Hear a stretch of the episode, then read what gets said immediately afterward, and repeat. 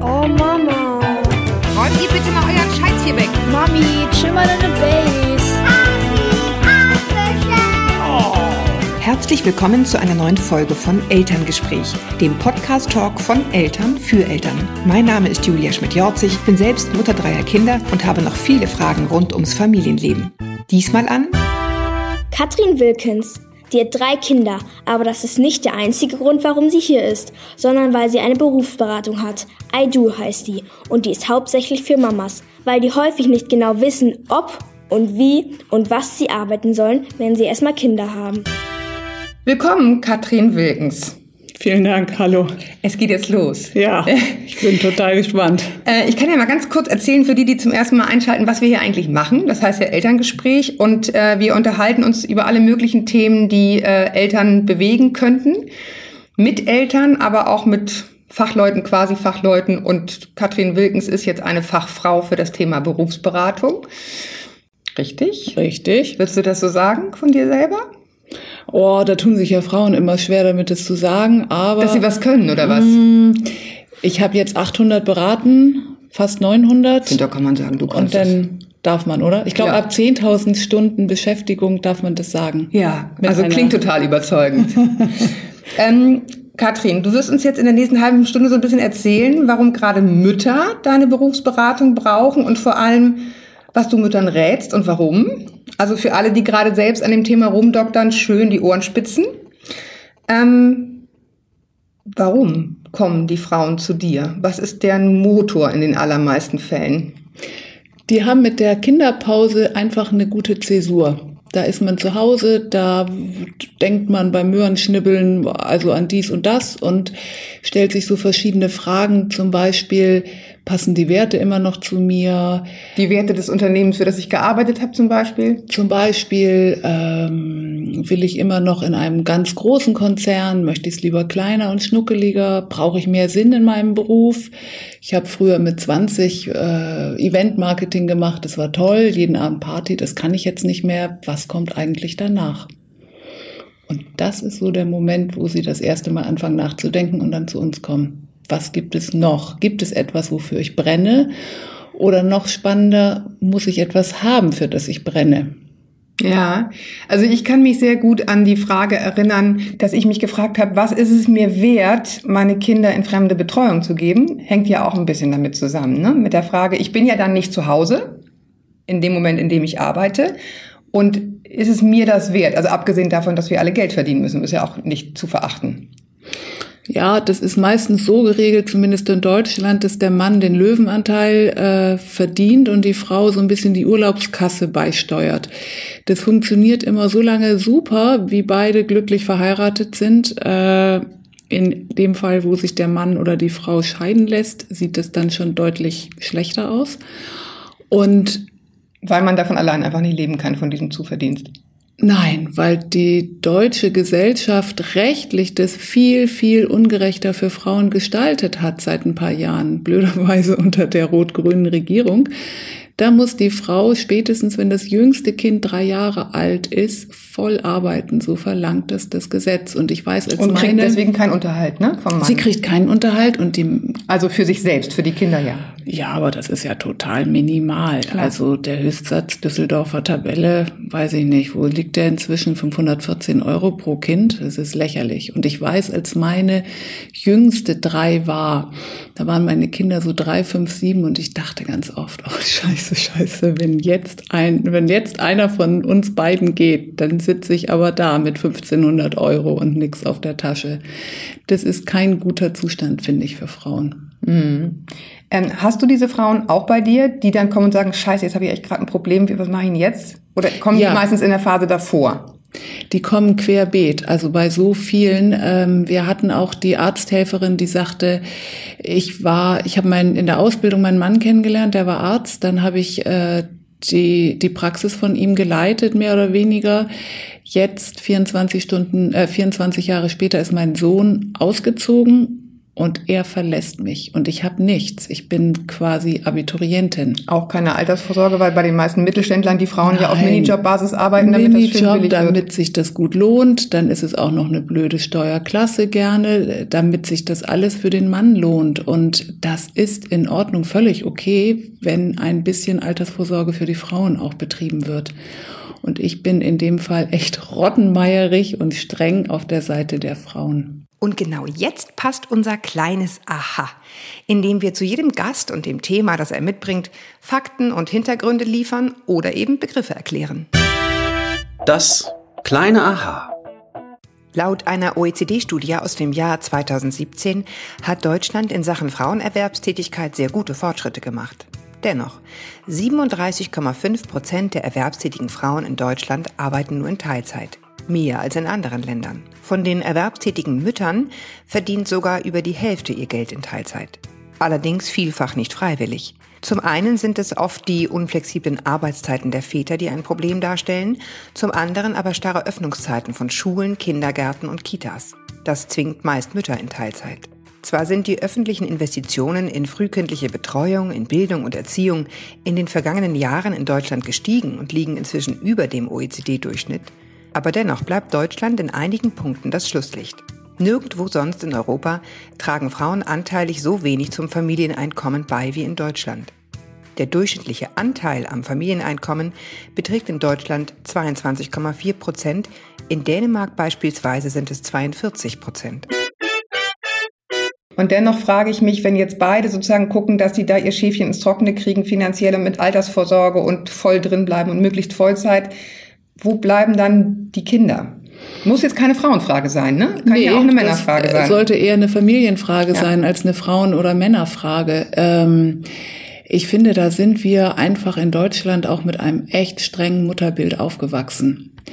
In Frankreich, die eine größere Ammenkultur haben, ist es selbstverständlich, dass die Frauen nach sechs, acht Wochen nach der Geburt wieder arbeiten. Nun Bricht mir aber auch ein bisschen das Herz, ehrlich gesagt. Ja, dafür ist dann auch als Preis dafür, glaube ich, die Schlafmittelgabe an Kinder echt exorbitant hoch. Aber es gibt höchste ja, antidepressiva Rate übrigens in Europa in Frankreich. Ja, ja, Habe ich auch häufig als auch Gegenargument aus gutem gehört. Grund. Aber in Skandinavien schafft man es ja auch, dass sich das beide teilen, indem äh, einfach keine Konferenz nach 16 Uhr stattfindet. Mhm. Und vielleicht muss es nicht immer die Vollzeitlösung sein, aber die 15 Stunden, die oft machbar sind, wenn das Kind Abitur macht, ist vielleicht doch ein bisschen wenig. Ja, irgendwo dazwischen liegt die Wahrheit. Wir machen jetzt mal konkret. Die Frauen, die sagen, sehe ich genauso und möchte ich machen und ich möchte es in die Hand nehmen. So, die kommen dann zu dir und was passiert dann? Dann sagen die meistens als erstes, ich glaube, ich bin ein ganz wahnsinnig schwieriger Fall, weil ich weiß gar nichts. Und dann sage ich, naja, sonst wären sie ja auch nicht hier, weil wenn sie es wüssten, dann wäre wär alles in Ordnung. Ähm, die bekommen dann einen sehr individualisierten Fragebogen von uns, den ich austüfte, wenn ich den Lebenslauf und die wichtigen Stationen gelesen habe. Da geht es gar nicht unbedingt um Vollständigkeit, sondern eher darum, ist jemand in Krefeld und Wuppertal und äh, in der Lüneburger Heide aufgewachsen oder war der in Hongkong? Ja, so.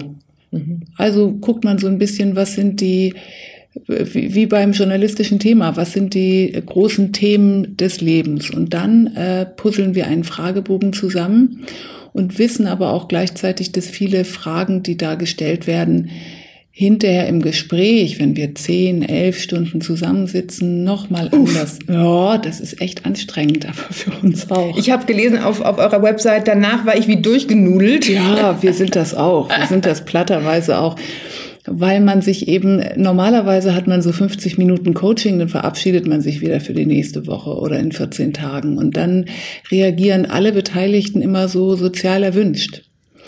Dann kann man sich wieder wie so ein Gummiband in seine alte Rolle zurück äh, fletschen lassen. Und das lasst ihr nicht zu. Und bei uns, ja, das ist ja bei den Interviewern auch so, dass so ab nachmittags ab drei, dann rutscht man in den Ledersessel ein bisschen tiefer und mein Kollege holt dann die verbotene Cola aus dem Kühlschrank und dann fängt eigentlich das erst an, was Kreativität ausmacht, nämlich wirklich die Arbeit an der Idee.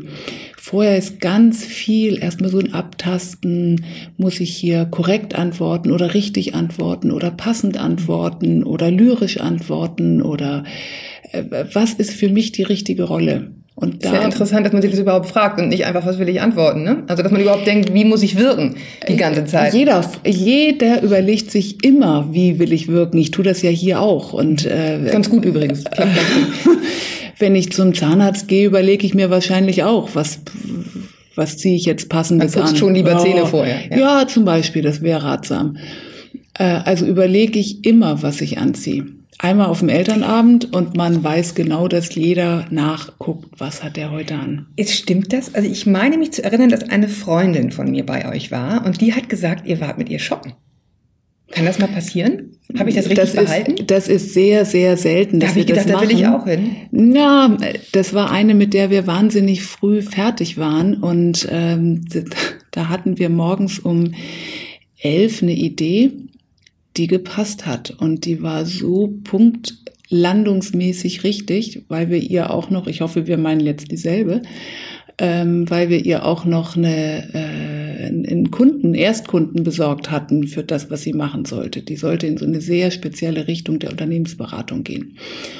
Und dann haben wir sie gefragt, ganz offen, was ist denn das, was wir Ihnen heute mitgeben können? Womit können wir Ihnen helfen? Womit können wir Ihnen noch helfen, sozusagen? Womit können wir ihnen richtig helfen? Die hatte Kleidergröße 48 und sagte, hm, vielleicht mit meinem Auftritt. Und äh, meine Kollegin Miriam, äh, die damals dabei war, die schoss also wie ein, ein Pfeil durch die Modeläden und hat die Frau unfassbar toll angezogen. Also ich saß da und war der, der gaffende Zuschauer in einem Feuerrot und es sah toll aus. Das sah wirklich ganz toll aus. Es braucht auch, glaube ich, manchmal dann diesen Kick wahrscheinlich aus diesem, also es ist immer so, ich kann es im Grunde auch nicht mehr hören, aber so eine Art Mutti-Look, der irgendwie praktisch ist und wo man denkt, ach komm, das kriege ich dann schnell wieder abgewaschen in so ein Businessgefühl zurückzukommen, wahrscheinlich. Ja, viele haben das ja schon auch automatisch, weil die sich mit Zeitschriften inspirieren oder dann auch gegenseitig auf den Mütterblogs was holen. Bei der Frau war das einfach ein rein figürliches Problem. So und ähm, die sah unfassbar toll aus hinterher. Die bekam auch noch eine neue Brille und ähm, das war tatsächlich ihre Geschichte. Ich glaube, wichtig ist bei der Beratung, dass man immer guckt, was braucht jeder Einzelne. Wenn man jetzt denkt, oh, ich will ja nicht zur Modeberatung, das war ein Fall von 800. Mhm. Ähm, okay, dann hat man ganz viele Fragen beantwortet. Zu sich selbst, zu den Wünschen, zu den Werten, schätze ich mal, zu dem, was bisher war, wie man sich sieht als, äh, als Frau, als Mutter, als Dazuverdienerin und so, schätze ich mal. In diese mhm. Richtung geht das ungefähr. Ähm, und dann habe ich einen total tollen Satz bei euch gelesen, der hieß, keine Angst, da kommt dann nicht raus, die Wahrheit oder die Lösung liegt in dir selbst, sondern wir machen ganz konkrete Tipps. Wir kommen ja alle aus dem journalistischen Bereich und deswegen ähm, unterscheiden wir uns sehr deutlich von einer Coaching-Methode. Beim Coaching lernt man im Grunde Steigbügelhalter zu sein. Und ähm, der, der Kunde oder Klient, der kommt, soll die Arbeit selber erarbeiten, die Lösung. Wir arbeiten eher wie eine Werbeagentur. Wir holen uns durch das Briefing einen Tag lang die ganzen Parameter ab, die jemand mitbringt. Also, ich mache mal ein Beispiel. Wenn ich frage, wie haben Sie geheiratet? Dann sicher nicht, weil wir den Weddingplaner empfehlen würden. Das haben wir jedenfalls noch nicht getan. Aber weil man ja an der Antwort ganz viel sieht. Also ist es jemand, der sehr konventionell und pompös heiratet oder ist dem das Originelle viel wichtiger? Kümmert er sich um jedes Detail oder mhm. geht es vor allen Dingen darum, ähm, sich beide als Paar schön ähm, zu begegnen bei der Hochzeit? Sind die Gäste gar nicht so wichtig oder ist das was Traditionelles für die Familie? Und da kann man ganz viele Antworten ablesen, die in so einem normalen sag mal ein bisschen bösartig, McKinsey-Bewerbungsgespräch gar nicht zutage kommen, weil da sind wir ja alle inzwischen so brainwashed. Dass wir wissen, was man eigentlich sagen ja, muss. Ja, wir sind ungeduldig und äh, haben aber noch Großes vor und sehen in fünf Jahren uns da und da und da stehen. Mm, und bei so einer, bei so einer Hochzeitsfrage kann man sich gar nicht so gut rausmogeln. Mhm. Oder wenn ich frage, das mache ich auch manchmal, würden Sie gerne im Knast arbeiten? Ähm, das ist spannend. Die meisten sagen ja nein, das ist nicht so sehr aufregend, aber interessant ist die Begründung, warum nicht. Manchen äh, sind einfach die nur dunklen Geschichten zu dunkel. Manchen ist es unheimlich, dass sie eingeschlossen sind. Die wollen also sozusagen immer die Möglichkeit zur Freiheit haben.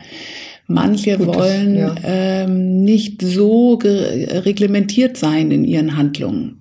Manche würde als erstes der Schichtdienst stören. Manche. Ich hätte Angst vor den Männern da.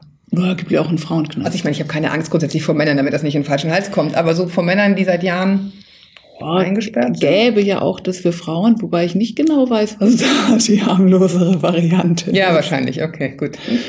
Äh, ja, es kann auch sein, dass man einfach sagt, ich habe vor dieser Art von äh, Aggressivität, äh, von gezügelter Aggressivität äh, Respekt. Das würde ich nicht haben wollen. Und äh, aufgrund einer solchen Antwort kommt man dann zur nächsten Frage. Also es ist wirklich eine, es ist wirklich eine Sinn, also ein Hinterfragen der eigenen ja, Werte und Dinge, die man möchte, über die man wahrscheinlich selber seit Jahren überhaupt nicht mehr nachgedacht hat. Ne? Nee, und das ist gerade für Mütter der ganz große Benefit. Einmal geht es einen Tag lang nur um sie. Mm. Und das ist, mm. ich will jetzt gar nicht sagen, dass das Wellness ist, weil es ist tatsächlich anstrengend, sich mit den eigenen Werten auseinanderzusetzen und äh, sich zu hinterfragen, ist mir Geld wichtig? Mist, mir ist Geld doch wichtiger, als ich mir eingestanden habe. Vielleicht nur aus Sicherheitsgründen, weil ich was für die Rente zurücklegen will. Vielleicht aus Mütterlichkeitsgründen, weil ich ähm, was haben will, wenn meine Kinder in der Ausbildung sind. Vielleicht aus partnerschaftlichen Gründen, weil ich auch was dazu beitragen möchte, wenn ich meinen Mann schon dazu verdonner, zur Mülltonne zu gehen und den Müll zu trennen. Aus welchen Gründen auch immer. Das ist ja, mhm. das ist ja dann relativ egal. Gibt es äh, ähm so eine Geschichte oder gibt es häufig Momente, wo du selbst auch denkst, das hätte ich jetzt echt nicht gedacht, dass wir da am Ende landen? Erinnerst du eine, wo du besonders baff warst? Ein gutes Zeichen ist immer, ähm, erstens, wenn ich auf den Sessel schlag, weil ich denke, äh, das ist denn so das Druck. Mein Gott, jetzt hat sie so nach dem Motto. Ja, das ist so Druck rauslassen. Da äh, schäme ich mich immer ein bisschen, aber wirklich nur ein paar, paar Minuten so. Dann Und ein gutes Zeichen ist, wenn die Frauen sagen, ach, das ist lustig, dass die das sagen. Ich habe auch schon mal in die und die Richtung gedacht. Und ähm, was sind das für Sachen, so die absurdesten, die ihr mal geraten habt, wo du jetzt sagst, es muss ja nicht immer, das muss man vorneweg sagen, es muss nicht immer zwangsoriginell sein, damit eine Lösung gut, das heißt passend ist. Aber ich fange mal von dem allerersten Fall an, den wir hatten. Ähm, das war eine Juristin, eine sehr bescheiden auftretende, adelige Juristin, die drei Kinder hatte, sehr bescheiden äh, ankam, wahnsinnig klug war.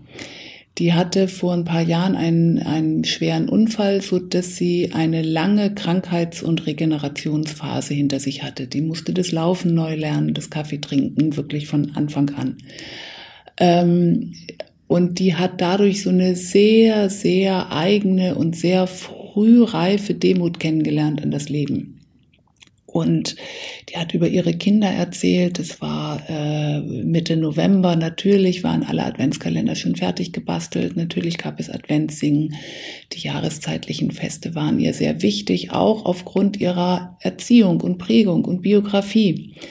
Da wurde Musik gemacht, da wurde ähm, vorgelesen. Vorgelesen, also wirklich so, ich will jetzt gar nicht sagen wie vor 100 Jahren, aber so die alten Werte waren gute Werte.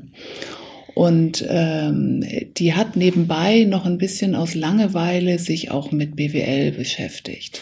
Gott. So, Im Krankenhaus, mhm. einfach weil sie sich gelangweilt hat. Daran sah man dann schon, dass die echt Futter für die Birne braucht. Und äh, da haben wir den Vorschlag des Pflegemanagements gemacht, weil das tatsächlich zwei Bereiche sind, ähm, die viel mit Jura und BWL zu tun haben, wo es nicht darum geht, den Einzelnen zu pflegen, sondern das System zu koordinieren. Die muss jetzt nicht mit den alten Herrschaften singen, aber die muss einen Sinn dafür haben, dass Singen gut tut. Die muss einen Sinn dafür haben, dass jahreszeitliche Feste was Schönes und Strukturierendes und Lebenserhaltendes sein können. Und die sagte, als wir das sagten, ach, das ist komisch, äh, meine Tante, meine Patentante, die war bei den Grünen Damen und die hat mich schon früh immer mitgenommen. Das fand ich ganz toll. Mhm. Und dann ist es so ein Verweis, wo, wo wir eine Gänsehaut kriegen, weil wir einfach wissen, da liegen wir richtig. Mhm. So. Hört ihr was von den Leuten dann nochmal? Wisst ihr, ist das was geworden? Wie geht's denen? Schreiben die euch? Manche schreiben, manche kommen nochmal wieder und bringen ihre Visitenkarten, was ganz Süß. toll ist. Mhm. Ähm, manche Habt ihr eine Tapete mit neuen Visitenkarten? Hätte ich total gerne, aber das ist dann doch vielleicht zu eitel. Und ich habe sie mhm. aber alle aufgehoben und äh, in zagenden und äh, weinerlichen Momenten kram ich in der, in der Kiste und denk, ach ja, ach ja und die, ach und die. So, es melden sich nicht alle, weil das auch tatsächlich freigestellt ist. Manche galoppieren einfach los. Und manche rufen anderthalb Jahre später total aus dem Nichts heraus an und sagen, ja, und es hat sich jetzt in die und die Richtung entwickelt. Ja, cool, ja, das will man ja irgendwie hören. Und so ein bisschen will man es ja in Wahrheit auch wissen. Ne? Natürlich. Ähm, aber apropos Wissen, ihr müsst eine Menge wissen. Ihr müsst wissen, was ist da draußen los, wie ist die Wurst gewachsen, was braucht der Markt. Äh, du hast, die sind auch nicht langweilig. Also du bist auch Journalistin, du hast drei Kinder, du hast dieses I Do. Wie hältst du dich auf dem neuesten Stand oder wie kriegt ihr das hin, da up to date zu sein? Das ist ja für Eltern heute wirklich auch schwierig. Tatsächlich mit einer ähm, übergroßen Portion Neugier, mit der ich gesegnet bin. Ich frage einfach gerne Leute, was machen sie beruflich. Ich frage gerne nach den heimlichen Vor- und Nachteilen des Berufes. Ähm, tatsächlich können wir Journalisten ja wenigstens eins, nämlich recherchieren. Und das tun wir im Laufe des Tages ganz oft.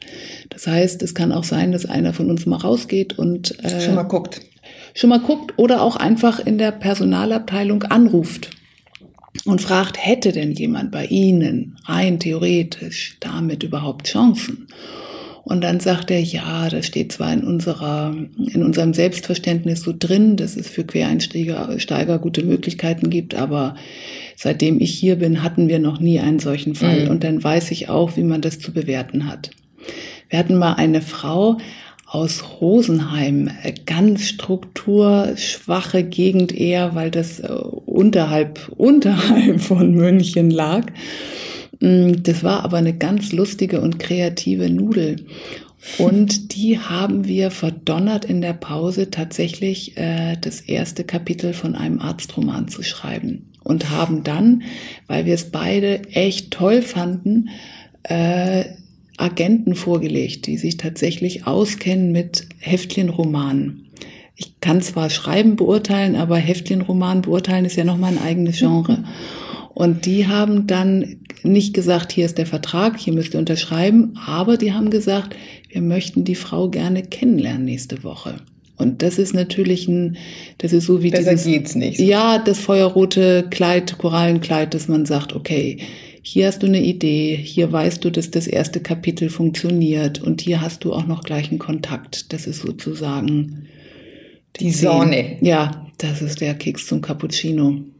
Ähm, wie ist es denn bei euch selbst oder jetzt ganz konkret bei dir dazu gekommen, dass du das machst? Ähm, war das so ein Versuch von zweitem Standbein oder einfach eine Idee beim, weiß ich nicht, Mädelsabend, Frauenabend? Nee, aus dem gleichen Grund, warum ganz viele bei uns sind und vielleicht verstehe ich deswegen auch viele. Ähm, ich war Journalistin und hatte drei Kinder und das ging irgendwann nicht mehr mit, können Sie morgen in Lissabon sein? Kann und ich sehr nachvollziehen. Und dann habe ich gedacht, Mist, wenn ich jetzt nicht aufpasse, dann äh, bin ich in drei Jahren in der Horoskopecke, obwohl ich damit nicht so viel am Hut habe. Ich muss gucken, äh, was ist schneller planbar und was lässt sich zum Teil zu Hause erledigen und einfach nur zum Teil auch außerhalb. Mhm. Ich bin also zwei oder drei Tage in der Woche in der Beratung Und da wissen die Kinder auch, sie dürfen nur anrufen bei einer 1 oder einer 6. Okay. Und Oder beim Beinbruch vielleicht auch noch, oder? Ah, da ist dann mein Mann, der ist ja Arzt, der ist Ach so, dafür okay. zuständig. Das helps, ist okay. tatsächlich auch immer so gewesen, dass dann die SMS kam. Wir sind schon mal vorgefahren, du kannst danach kommen. Aber es ist ein ähnlicher Fall gewesen, dass ich geguckt habe, was können eigentlich Journalisten gut? Die können eine Geschichte erfassen, die können sie weiterdrehen, die können recherchieren. Und genau das brauchen wir auch bei der Ideensuche. Ähm, das klingt total märchenhaft. Also für mich klingt das nach Wellness. Ein Tag, wo sozusagen sich jemand nur um mich kümmert. Ja, aber im Sinne von ne, sich sozusagen konzentrieren können auf eine Sache, äh, zu Ende denken. Keiner will zwischendurch irgendwie was Ja. haben. So. Oh Gott, oh Gott. revidieren dürfen, revidieren dürfen, nach einer halben Stunde sagen dürfen, das war, glaube ich, doch nicht so richtig, ich ziehe das nochmal zurück. Genau, dieses überhaupt, ne, sich, sich mit sich selbst beschäftigen. Das ist ja bei vielen wirklich aus reinem Zeitmangel häufig einfach auch wirklich Jahre her. Aber jetzt muss ich einmal ganz grob fragen, wer, wer kann sich das leisten? Wie, oder andersrum, wie machen die Leute das? Sagen die, das ist es mir jetzt wert und ich kratze jetzt alles zusammen? Was muss man ungefähr veranschlagen, wenn man so eine Berufsberatung macht?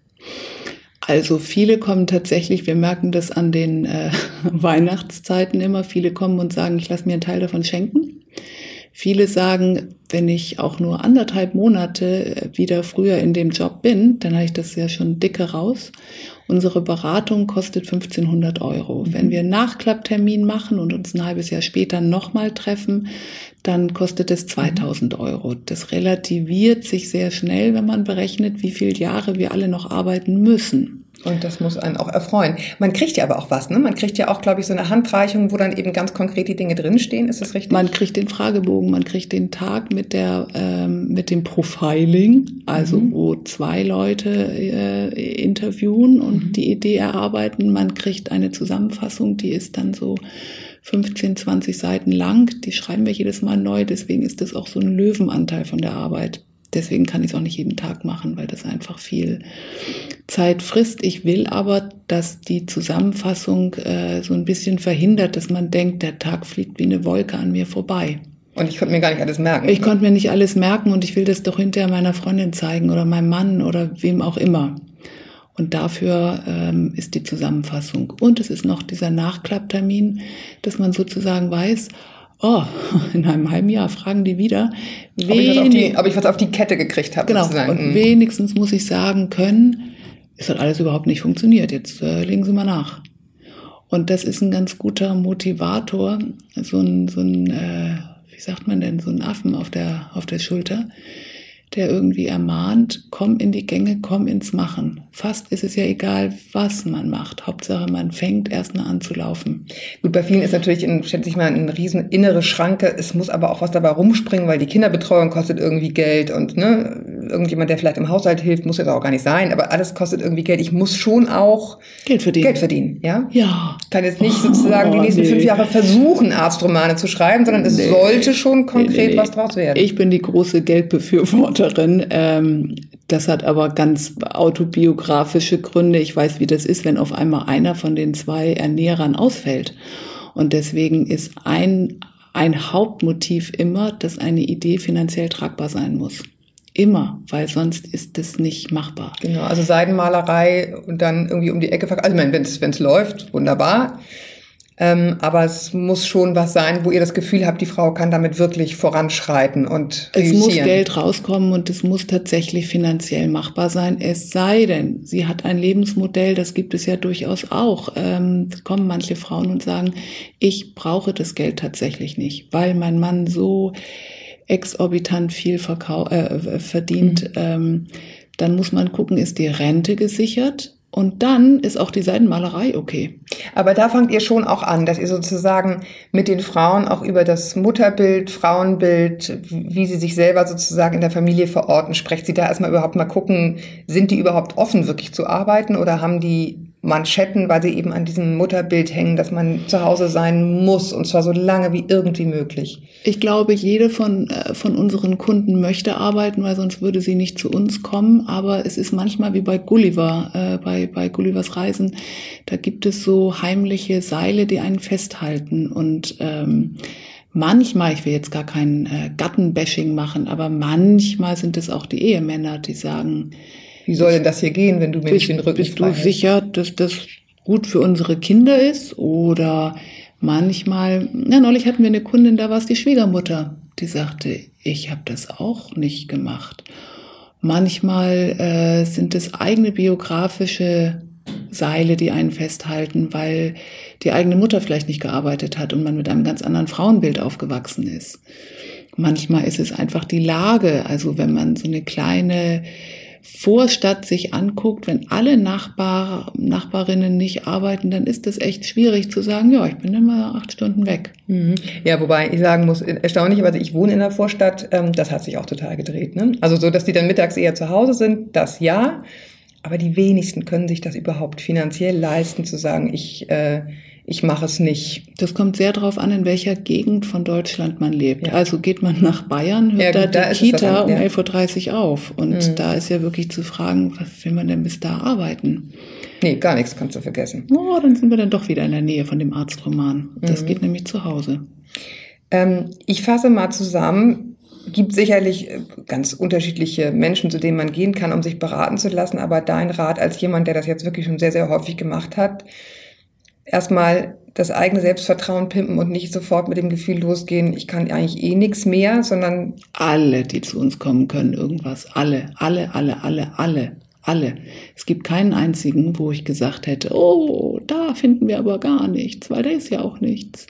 Nein, und jeder hat einen ganz bestimmten Grund, das Leben so zu leben und zu führen, wie es gerade führt. Gebt ihr auch so eine Art, ich, klingt jetzt sehr langweilig, aber so eine Art Gesprächsleitfaden mit so nach dem Motto, okay, jetzt haben Sie eine Idee, wie verkaufen Sie das jetzt zu Hause? Wie verhandeln Sie das mit Ihrem Mann? Helft ihr da irgendwie weiter? Ja, weil wenn bisher einer, weiß ich nicht, 45 bis 60 Stunden gearbeitet hat und der andere praktisch nicht, das wirft so eine Familienorganisation schon durcheinander, ne? Das stimmt, die meisten sind äh, so tough und freuen sich auch einfach, das Neue auszuprobieren. Aber wir hatten das zwei, dreimal. Da sagte die, die Kundin, jetzt habe ich noch eine Bitte an Sie, können Sie das meinem Mann verpulen? Ja, das mache ich auch. Ja. Ist der noch da? Ja, und hat die sich auch nach anderthalb Jahren wieder gemeldet? Nein, die hat sich gleich am nächsten Tag gemeldet und interessant war, dass es der Mann gar nicht so schlimm fand, wie sie befürchtet hatte. So, das hat natürlich ja. ein bisschen damit zu tun, dass es dann ein Fremder kam, der das gesagt hat, aber man darf nicht ganz außer Acht lassen, dass auch viele Männer manchmal erleichtert sind, wenn sie die Einkommensverhältnisse oh ja. nicht alleine schultern müssen. Oh ja, oh ja. Ähm, wir sind schon wieder am Ende und wir müssen jetzt auch Schluss machen, weil ich muss auch gleich einen Termin bei dir machen. Aber vielen, vielen Dank, äh, dass du da warst und äh, hoffentlich uns allen und allen Mamas und vielleicht sogar Vätern, die uns zugehört haben, ein bisschen die Augen geöffnet hast, dass man den Schritt ruhig machen kann und sollte sich nochmal ganz neu zu fragen, wenn man die Chance der Babypause hatte, ja, zu gucken, was will ich eigentlich ja auch Spaß, in Zukunft was zu machen. finden, worauf man Spaß hat ja. und Lust hat. Wenn ihr Spaß und Lust habt, weiterhin den äh, Podcast Elterngespräch zu hören, dann abonniert uns gerne, erzählt drum, äh, wie nett und interessant das ist. Es würde mich sehr freuen. Bis dahin haltet äh, den Kopf über Wasser. Ahoi aus Hamburg.